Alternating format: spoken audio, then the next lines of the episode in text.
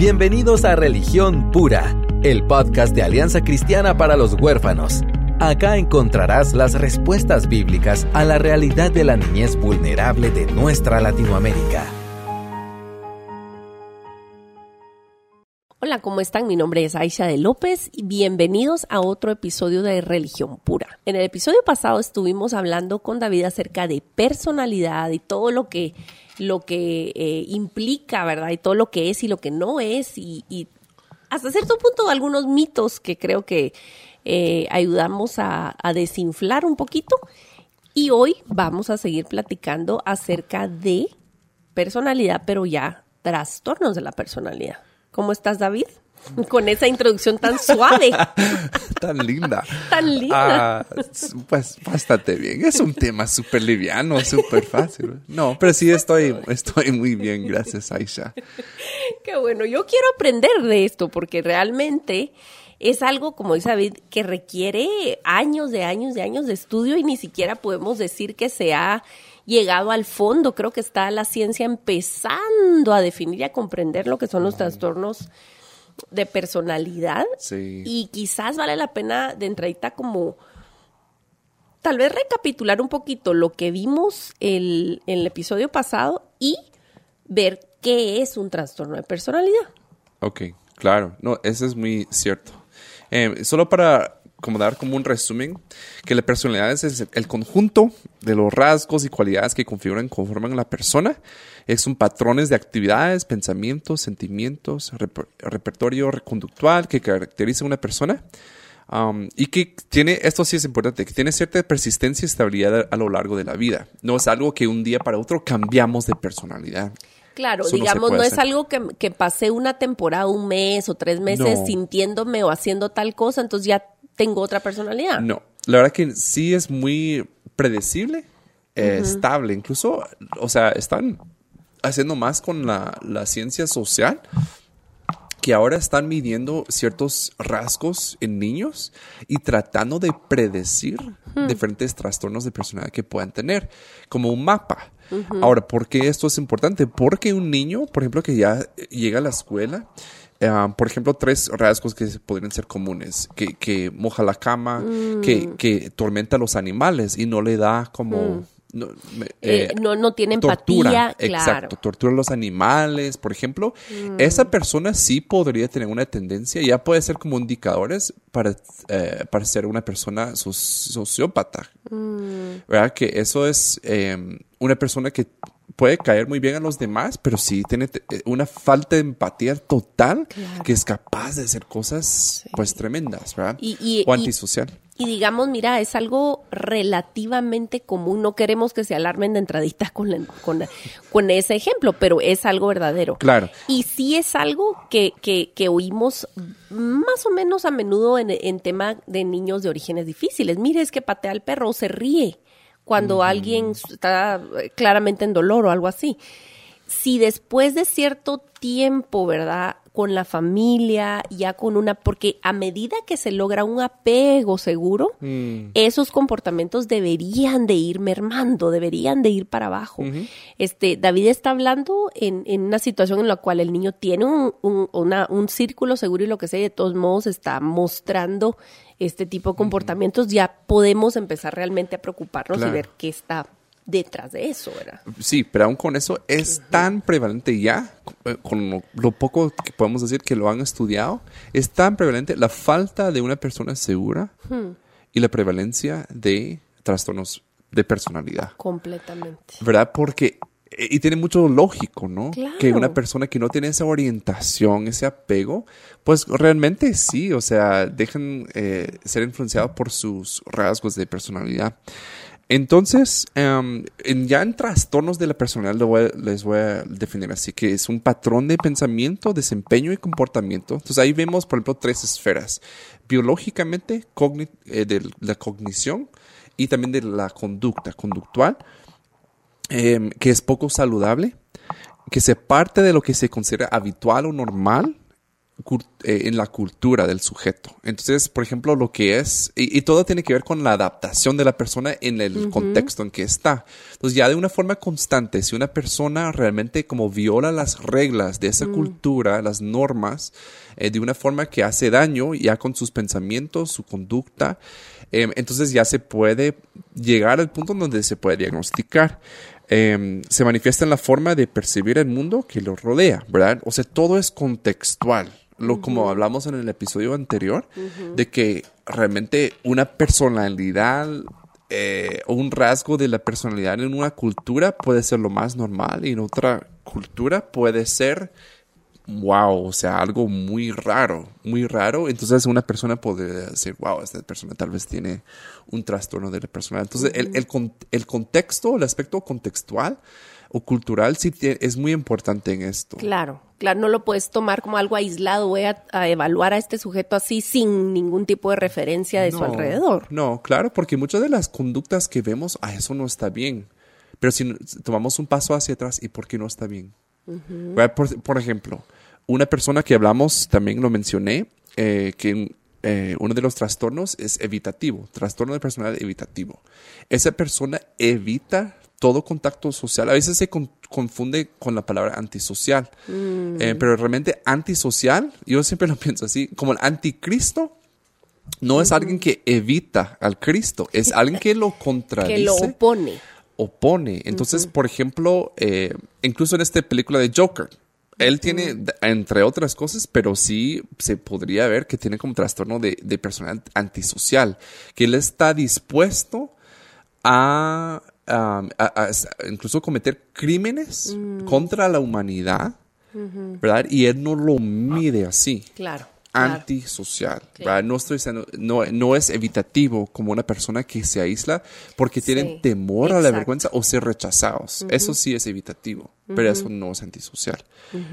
Bueno, pero eh, son, eh, como decía, que son diferentes, diferentes trastornos que... Eh, y el marco que nosotros tenemos es el DSM, que es como el manual de los psiquiatras de Estados Unidos. Algo interesante es que realmente sí se reduce un grupo en Estados Unidos de psiquiatras, doctores, psicólogos que definen cuáles son los diagnósticos. Hoy hay más de 200 diagnósticos de trastornos mm. ¿sí? en, este, en este libro, que es un manual. Um, y ya están esperando que salga la sexta edición, porque siempre están como descubriendo otras cosas. Por ejemplo, yo, una cosa que yo quisiera ver en la sexta edición es que salga trauma de desarrollo complejo.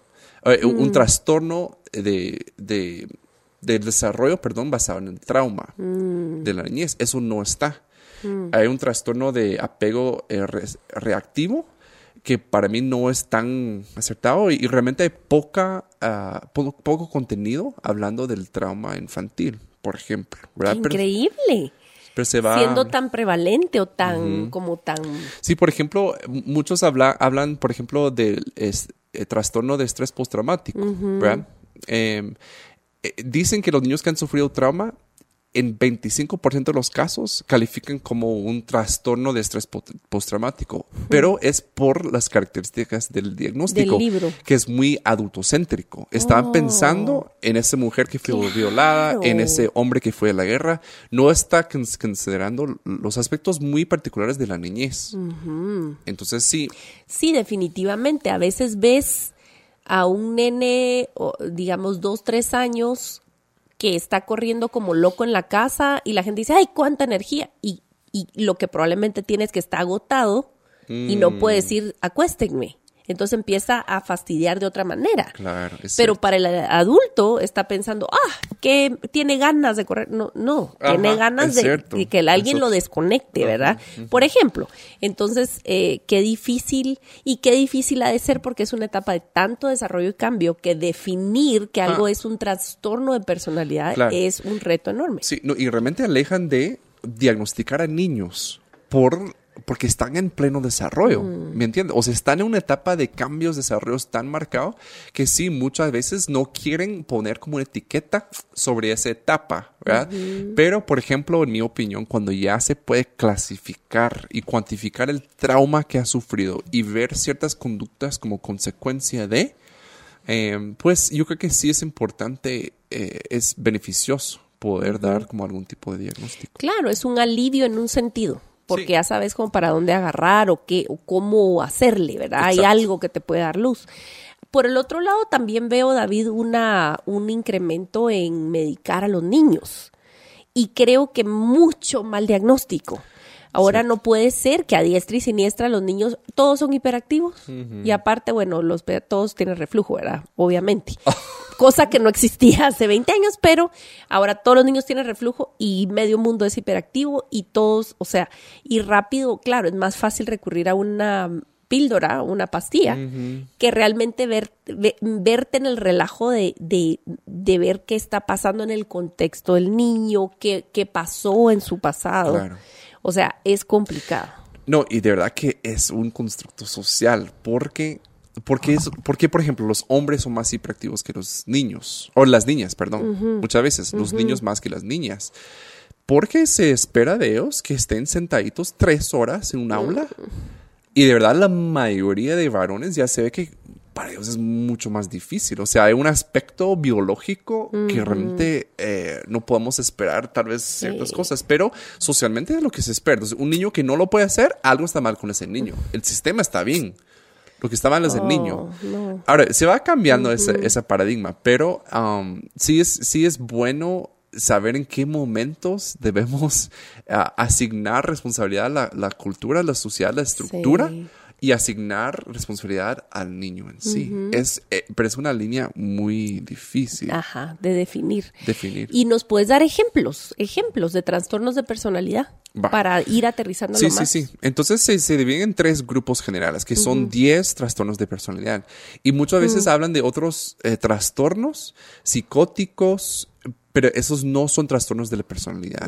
La perso- la- trastornos de la personalidad también dice que no son tratables, más bien se trata con los, ra- los rasgos de. En algunos casos sí se puede medicar, Ahora bien, pero la mayoría um, y, y los tal vez eh, psicólogos más respetados en esto dicen que la mejor intervención que se puede dar es psicoterapia. Es que se, eh, un, un profesional agarre a esa persona y lo tome, lo pase por un proceso para la- reducir la angustia in- inmediata de ese su trastorno, pero también eh, hacer ver al paciente que realmente sí hay una causa interna de lo que está viviendo y ya ver ahí en adelante cómo puede hacer los cambios respectivos. Pero, por ejemplo, ustedes han escuchado de paranoide, por ejemplo.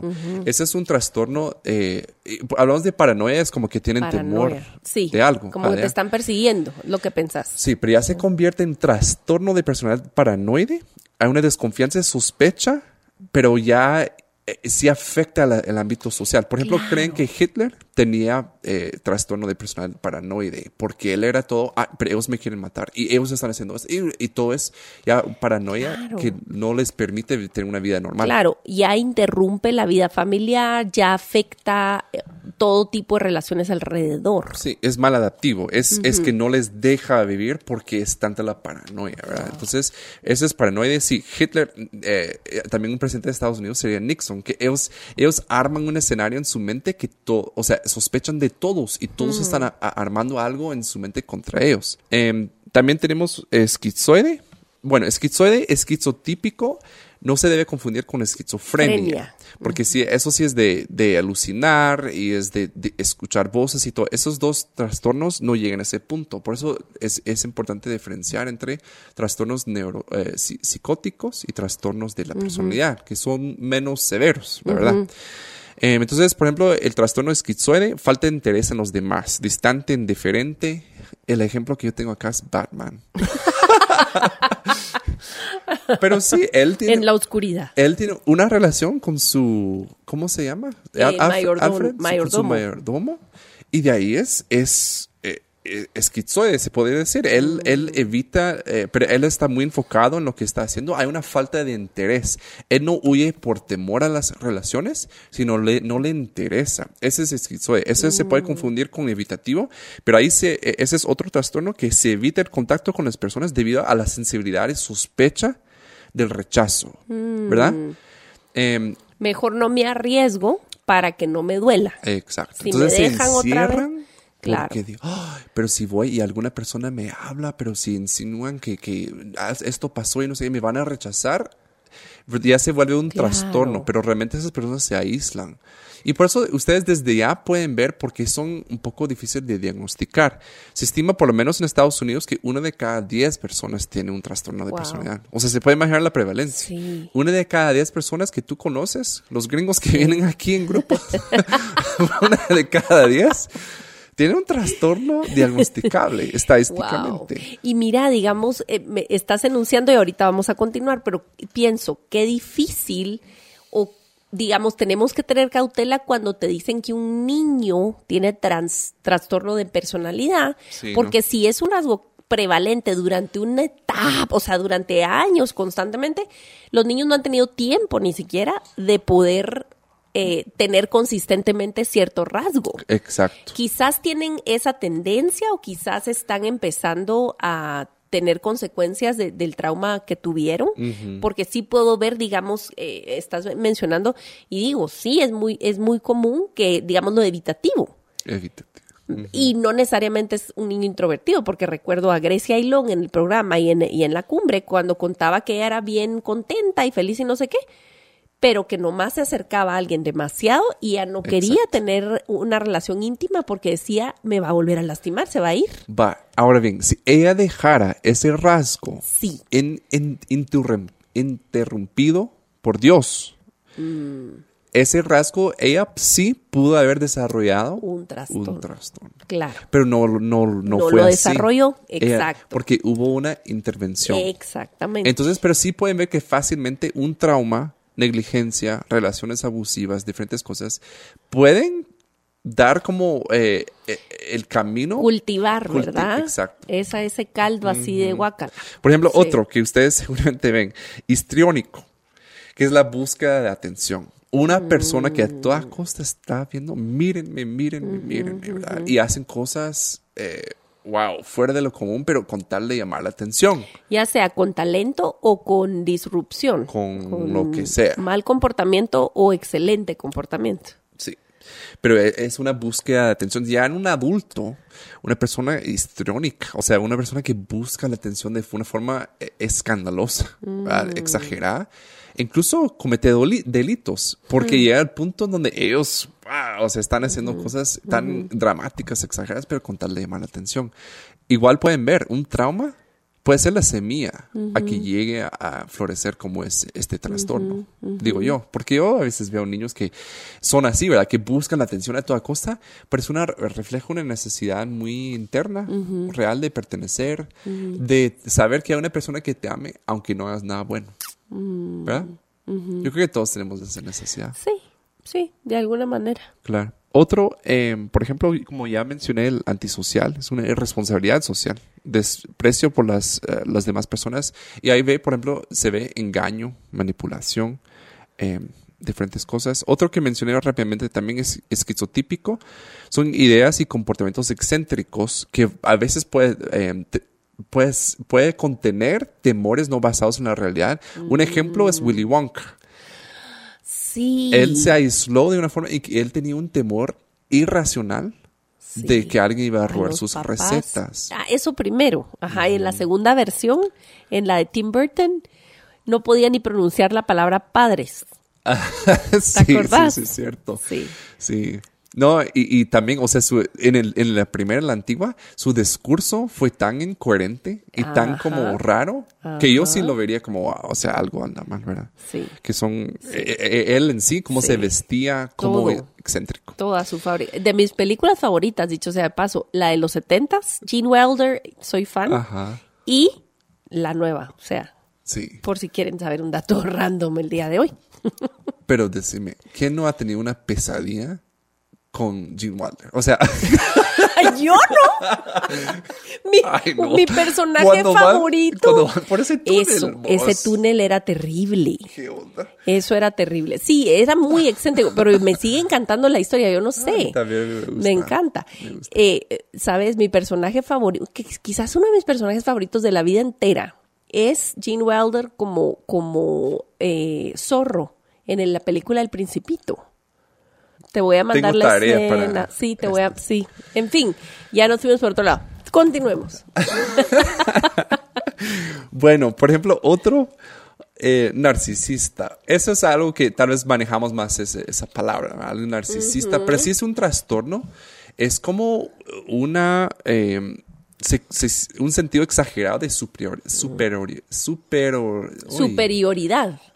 Mira, últimamente algunas palabras no me salen. Super, superioridad. Superioridad. Ay, Ajá. perdónenme ustedes. No, hombre, es parte, de- es parte del chiste de religión. me parece. No te preocupes. Si no, voy a empezar a hablar con los gringos cuando hablan que la autoestima y no sé qué.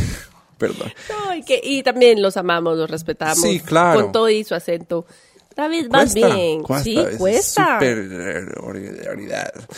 A veces lo que me gusta, o sea, yo lo he hecho, cuando no puedo pronunciar una palabra, digo como sale, o sea, Y así es, así es que has ido aprendiendo. y la gente como medio entiende, pues, porque Sí. ahí están las mismas letras, quizá, pero en orden Exacto, en distinto. tu, en tu cabeza lo ordenas, ya está. Ya está. se sienten superiores.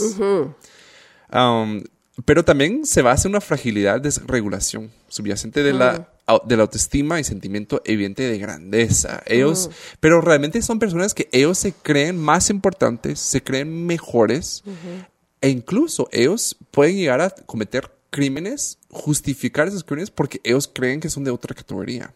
Exactamente, que están en una categoría aparte. Miren, perdónenme mis americanos republicanos de Estados Unidos. Yo puedo dar... Ahí se, se está Estoy haciendo el bigote mágico, me estoy haciendo. Ajá. Perdón. Dale, pero, dale. Pero eh, muchísimos psicólogos han salido a decir que Donald Trump es, Sí. o sea, libro de texto narcisista. Porque él sí tiene como una- una- un complejo de eh, super, superioridad. Y de Salvador, porque al final, y de verdad, yo no tengo una postura política, me cuesta entender No, todo sí. eso, ni, ni, ni creo que tengo tiempo y me debería de importar un poco más, pero en general el narcisista eh, eh, de veras está convencido que es la solución a básicamente todo. No, y también se atribuyen, por ejemplo, yo puedo decir, bueno, la economía está bien, ah, gracias a mí, exclusivamente gracias a mí. ¿Verdad? No, y no, no estamos como dando posturas políticas acá, pero sí yo evaluándolo como persona, yo a veces leo cosas y como, sí, hay un El complejo. Twitter de él no está muy en contra de lo que estamos diciendo en realidad. ¿No viste hace poco que él publicó una foto, photoshopeado, de él en, en el cuerpo de Rocky? Fíjate que yo creo que sé de dónde sacó mi alcalde las ideas. En- si alguien quiere googlear, por favor, de Sudamérica, algo Neto Brand. Sí, fíjate. Si nos oye ser. él o su mamá o algo así, lo amamos, lo respetamos, lo honramos, oramos, oramos, por él. Pero hay que... Hay ciertos rasgos. Y ciertos rasgos. debo decir que todos, es decir, estamos hablando de, de cuando hay un trastorno, tenés que cumplir con cierta criterio, Exacto, o sea, sí. extensivo, donde ya te diagnostican con eso. Y estamos, o sea, obviamente un análisis súper escueto, súper superficial. Sí. Y todos tenemos rasgos de estos, o sea, todos, todos, todos Sí, somos una sí. mezcla de todo esto. Y cuando algo se sale de proporción, es como un tumor, empieza a haber un problema que Mm. ya te acarrea otras consecuencias.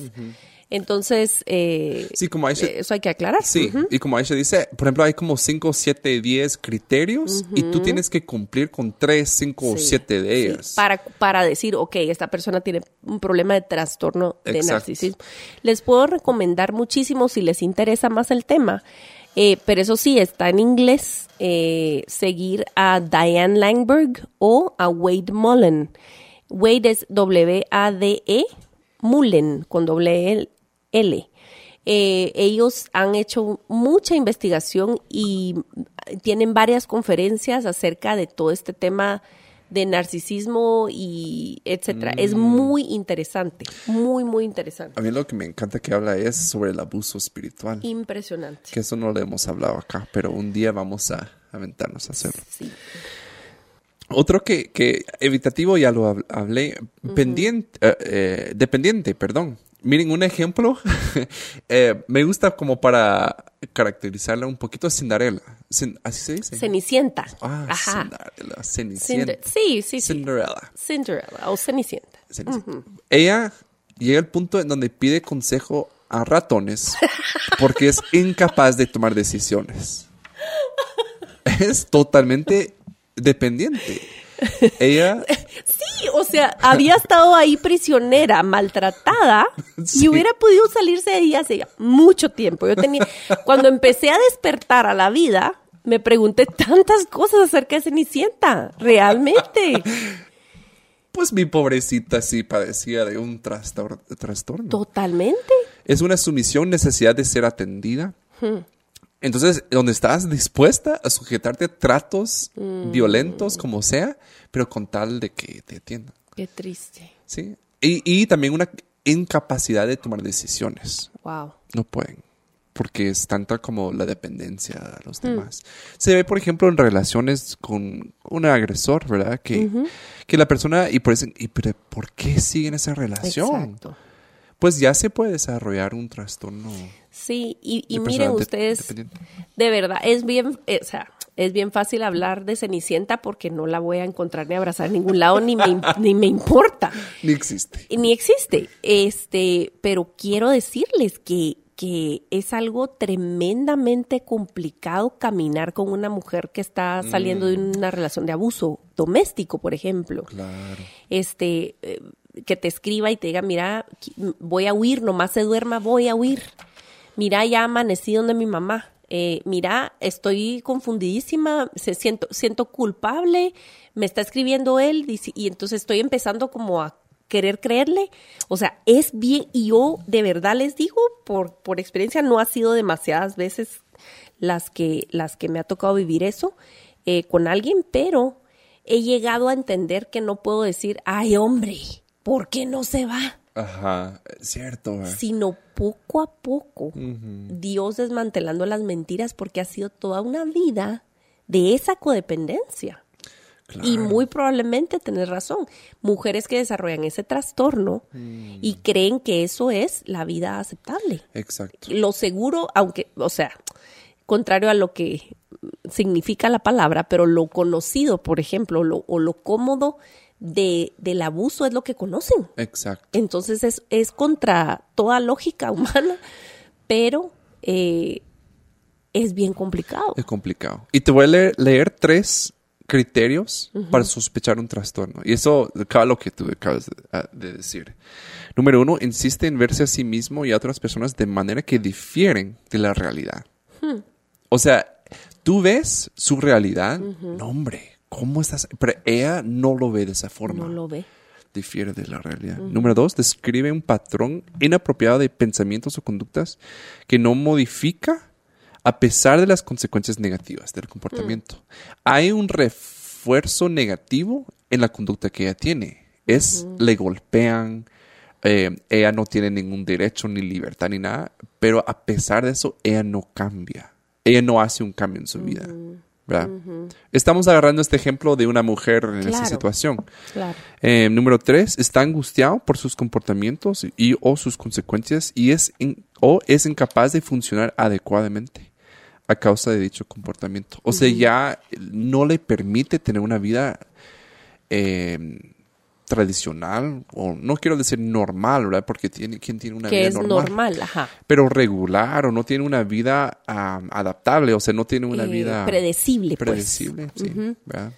O socialmente Claro. adecuada. O por lo menos, aunque lo aparente, Mm. o sea, emocionalmente y psicológicamente está todo el tiempo caminando sobre cáscaras de huevo. Ajá, viendo cierto. que no, que Sí. no, este, de contestar el teléfono, Ajá, de estar es a tal hora y que, etcétera, etcétera, ¿verdad? Wow. El último, si van contando ya llevamos nueve. El último, que también se conoce más. Ahora, hay un trastorno obsesivo compulsivo. ¿Sí? En inglés se dice OCD. OCD. Va, ya, eso es un trastorno aparte. Que esa es una persona que tiene que apagar la luz cinco veces, que ya tienen eh, comportamientos basados en una obsesión que se vuelven compulsivas. O sea, es como que "Ah, si no eh, barro cinco veces al día, mi piso no está limpio y ellos no pueden dormir ni hacer nada si no barren cinco veces. Eso ya es como es, eso. Un, un trastorno obsesivo compulsivo. Ahora bien, aparte está el, el trastorno de personalidad obsesiva compulsiva Ok. sí hay una diferencia. Y eso es que esa persona sí busca de una forma obsesiva controlar su ambiente em, y tener control sobre su ambiente, pero no, Mm. no, por ejemplo, necesariamente es que hago cinco veces esto y diez veces esto, o, o, ¿verdad? o que, que es muy como notorio de, de- de trastorno de obsesivo compulsivo.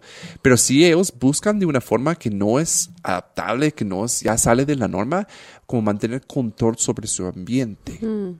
¿verdad? Fíjate que yo vi hace años. Con David nos reímos bastante porque nuestras niñeces, a pesar de que él en Canadá y yo aquí en Guatemala, pero se parecía en que vimos de alguna manera, nos permitieron ver eh, programas, talk shows, ¿cómo se? Es que no sé ahora si existe eso, ya no existe esa categoría de programa. O, o- tal vez sí, pero ya no lo vemos, o no sé. No, sí, sí, sí. ¿Verdad? Bueno, pero por ejemplo aquí en, en, en, Latinoamérica, como Laura, como Laura, por favor, háganme el favor. Bueno, pues, cre- pues yo crecí viendo eh, a Oprah y así, y me acuerdo que había, que vi a una señora que no podía vivir sin rociarse el Lysol, porque ella tenía ese terror de las, de las gérmenes. Y el pobre esposo tenía todo un ritual. Y ella no salía de su casa, es lo que estás diciendo. O sea, ya es un trastorno en el cual se vuelve, interrumpe la vida. interrumpe. ¿verdad? Pero bueno, gracias a ese cúmulo de conocimiento eh, por medio de esos shows, puedo tener algún tipo de banco de datos que pensé que eran inútiles, pero que están viniendo a servir de algo. Gracias. Queremos dar eh, un shout out a Jerry Springer. Ese no lo vi tanto, nada No. más me acuerdo que se agarraban a sillazos y eso. Phil Donahue. Phil y Donahue, Oprah. Sally. Sally. Sally, con sus Sally. lentes rojos. Ajá. Yo sé. Había varios, yo también los vi. El cable. No, igual, con mi mamá yo la amo, de verdad, pero ella nos permitía ver, ve- ve- veíamos Days of Our Lives. Vos, el, el, el, la música de inicio y de final era linda. Sí, linda. pero todo lo en medio. Horror. No, y de verdad, Duraban sí. 25 años esas Pero ¿sabes qué? telenovelas. Si algo me ayudó en mi camino a llegar a ser un psicólogo, cabal, fue ese base de datos, las horas que yo pasé evaluando a las personas en Days of Our Lives. Porque ahí, claro, trastorno de ta, ta, ta, ta. O sea, ahí están los criterios bien cumplidos. Todo No. ayuda bien para los que aman al Señor. El no Señor es recomendamos. tan bueno. No estamos recomendando. Jamás le voy a dar permiso a mis hijas a ver esas porquerías de programas. Nunca. Pero por algo me formó, ¿no? No, y además, mira, lo que dices que era para niños tampoco era, o sea, Tommy no. Jerry es re violento y todo, pero nosotros felices, Claro, o sea, los cierto. amamos y todo. Sí. El Sí. pato Donald, ¿qué, ¿qué trastorno de personalidad habrá tenido? El Y- y- pato. el pato Donald. Ah, Él pero- tiene pero- algo, él tiene, él tiene algo de Ah, ira. Sí. Ah, de ira. Sí. Sí. Bueno, sí puede ser algo. Bueno, uno que no hablé de trastorno de personalidad límite o, o fronterizo. Mm. Eh, que ese es tal vez uno de los más conocidos, por lo menos en inglés, borderline personality. Pero es intolerancia a la soledad y desregulación emocional, que puede volverse impulsivo, violento. Mm. Wow. eh, ¿Verdad? Y, y controla mucho. Un ejemplo. eh, eh, ¿Viste la película de, de Guerra de Galaxias, Star Wars? Pero las de las nuevas. Mm, No voy No. al día. No. Perdón. Bueno, hay uno que es, es, eh, el hijo de Luke, Anakin se llama. Él se convierte en Darth Vader, eh, eh, eventualmente, ¿no? Es la historia. Él, cuando ya se está como que llegando al lado oscuro, pero él dice que como, no, tú estás en contra mía, que no sé qué. que no-". Y él sospecha de las personas de una forma como irracional. Eh, pero dice que él es un, un ejemplo muy como libre texto de, de ese tipo de trastorno de personalidad. Pero eso sí puede terminar en la violencia, porque es tanto como que ellos necesitan estar con una persona, porque no, no toleran estar solos, pero sus relaciones son Tormentosas. sí, tormentosas. Manipulación, sospechas, eh, sí, es, es muy difícil. Eh, sí, entonces tratamos de dar algunos ejemplos, ¿verdad? Y hablamos de eso porque como pueden ver en cada trastorno, yo creo que es fácil, fácil de trazar una línea a un evento traumático en la niñez. ¿Crees? Sí. ¿Verdad? Pero también esto lo que queremos hacer es resaltar la importancia de la intervención.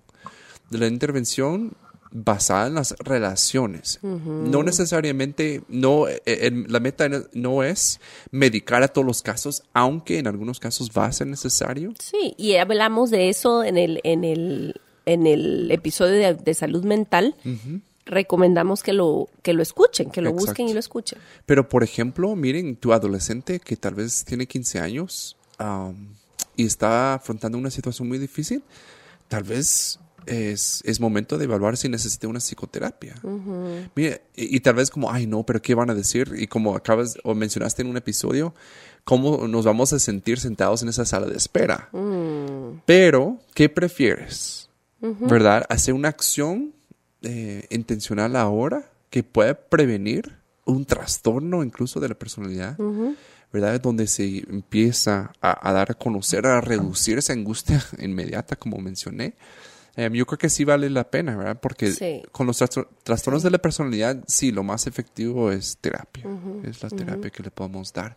Em, y de verdad que todos necesitan, eh, siguen teniendo las mismas necesidades. Es de ser amado, aceptado, orientado, que pertenezcan y todo, ¿verdad? Entonces, realmente sí podemos tener una voz fuerte en ese proceso. Em, y en todo momento, Dios te ha expuesto una persona así porque también te quiere dar gracia en esa área. Él quiere darte una revelación que, que, no podrías tener lejos de esa situación. Así es. Es, es, es una cruz pesada el hecho de despertar, empezar a ver que hay ciertos rasgos que están teniendo consecuencias terribles y, y quizás a, raíz del comportamiento adverso de tu adolescente o de, tu niño vas a ir a desempolvar que el origen es algo devastador, que es algo difícil de digerir. Este, pero como dice David, pues hay gracia para eso, ¿verdad? Y también una, una cosa importante, um, cuando hablamos de los, los orígenes, también si quieres dar sanidad completa a tu hijo o a tu hija, no puedes robarle cierta parte de su historia, mm. ¿verdad? No le puedes quitar cierta parte de su historia porque tal vez ese pedacito que tú lo estás ocultando va a ser la pieza que necesita para hacer sentido de su historia y así superarla. Exactamente. Y lo hemos hablado también acerca de vivir en la verdad, por doloroso que sea, esa es la ruta que Dios ha establecido para la sanidad. No hay algo que podamos eh, en las fuerzas humanas em, hacer para esquivar ese paso. Mm. No hay sanidad sin verdad. Es que no hay otra manera de poderles explicar. Y, lo que está en nuestra mano para poder hacer, para traer sanidad, pues hagámoslo, ¿verdad? Exacto. Aún al costo de, perder comodidad o, o la ilusión de control. Mm, es cierto. No, y de verdad les animamos eh, y les decimos desde acá que no están solos. Hay otras personas luchando con las mismas situaciones. A veces nos sentimos tan aislados. Y eso es un trabajo muy meticuloso, estratégico del, del, enemigo, hacernos sentir que somos los únicos que somos eh, ¿verdad? aislados en esto y eso no es cierto. Hay muchas personas luchando con lo mismo y, y también nuestro deseo es eh, ir fomentando esa comunidad. Exactamente. De un lugar seguro para que ustedes puedan hallar ese refugio eh, que Dios ha creado así, que no, sí encontramos refugio eh, en relación, en comunidad. Entonces, les animamos también, si tienen una duda o si no están de acuerdo con algo, por favor nos puede escribir a info.ch.gt em, si quisiera más información. También vamos a, estar em, procurando dar más recursos sobre esto, vinculando más cosas en el sitio ach.gt em, para que ustedes puedan tener más acceso a recursos que ya existen. Así es, así que de verdad les animamos a primero correr al Señor en oración, Él proveerá lo que es necesario y no se rindan de amar incondicionalmente, aunque no comprendan a su hijo o a su hija eh, por el momento. Y mm, el Señor los sostendrá. Mm. Estamos para servirles y gracias por sintonizar una vez más, aunque ya no sintonizamos porque ya no son radios de darle vuelta a la perilla, pero ustedes me comprenden. Ya se me quedó esa palabra de mi niñez y entonces yo también acarreo y sintonizamos, ¿verdad? Así que nos vemos, tampoco nos vemos, pero nos escuchamos la próxima semana, si Dios así lo permite. Gracias por acompañarnos en Religión Pura, el podcast de Alianza Cristiana para los Huérfanos. Alabamos al Dios de la Biblia quien nos adoptó en Cristo para habitar en familia. Y agradecemos la generosidad de Radios Frater, quien nos recibe en sus estudios para realizar esta producción. Hasta la próxima semana.